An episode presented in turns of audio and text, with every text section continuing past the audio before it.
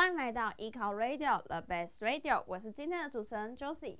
在上个礼拜呢，跟大家分享了 AI 及 IoT 跟云端会有蹦出什么样的火花以外，在这个礼拜，我们就要来谈谈大数据跟云端会有什么样的火花出现哦。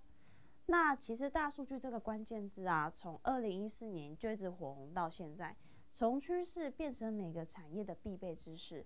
那在生活上有什么样的应用是跟大数据有关的呢？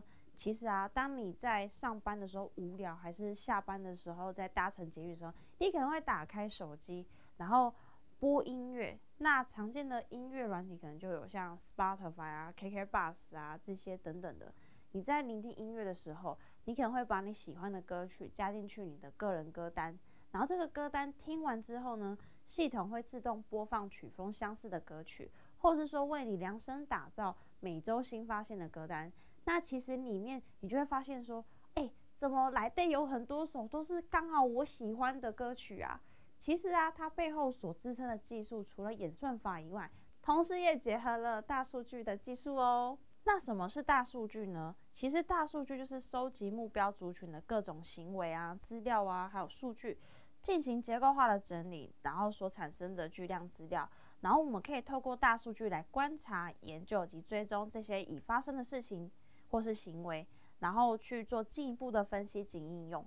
那它背后其实也涉及了机器学习啊、data mining、NLP 以及统计的技术。然后我们再进行资料收集、资料前处理以及资料储存、资料分析，然后再透过工具去进行资料视觉化。那其实 AWS 有许多服务都可以帮助在前面所说的事情哦。首先，你可以透过 AWS Glue 去进行资料的前处理，然后。将 Amazon S3 或是 Amazon Lake Formation 作为资料储存的地方。如果你有资料仓储的需求，也可以透过 Amazon Redshift 帮忙哦。然后我们有提供 Amazon Athena 可以进行分析资料。最后，我们也可以利用 AWS Quasar 去做资料视觉化哦。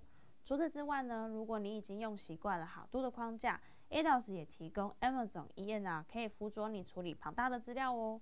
那各个产业呢，都纷纷将心力投入在大数据的应用。我们以亚马逊为例好了，亚马逊其实会去记录每个用户的购买行为，还会将每个用户在网站上的所有行为都记录下来，像是页面的停留时间啊，他有没有去查看评论啦，每个搜索的关键字、浏览的商品等等，就可以看得出来，其实亚马逊对于这些数据保有高度的重视，那也有强大的挖掘能力。让亚马逊早就已经跳脱传统的营运思维了。那亚马逊的 CTO 啊，Werner Vogels，他其实就有去提到说，亚马逊一直透过大数据的分析啊，尝试去定位客户，还有去获取客户的回馈。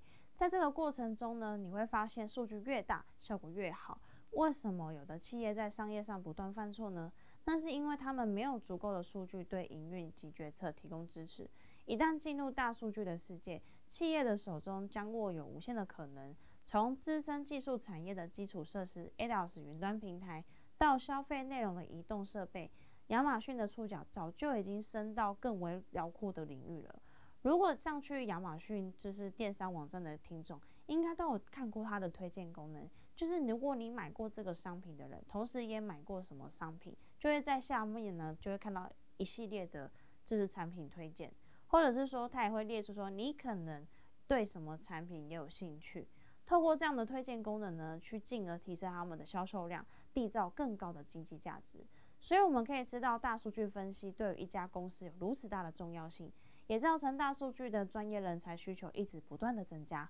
这个领域一直都是具有强大潜力的，所以同时是一个不可忽视的领域。那大数据分析在不同领域还有行业中呢，都有巨大的要求以及意义。因此，对专业的人员来说呢，了解这些技术就变得非常的重要。同时呢，透过正确使用这些分析工具，可以让公司获得更多的收益。那今天的分享就到这边喽，欢迎你们到我们 FB 粉丝团以及 IG 小盒子私讯我们哦。最后，不要忘记订阅我们，才不会漏到任何一集喽。那我们就下周见啦，拜拜。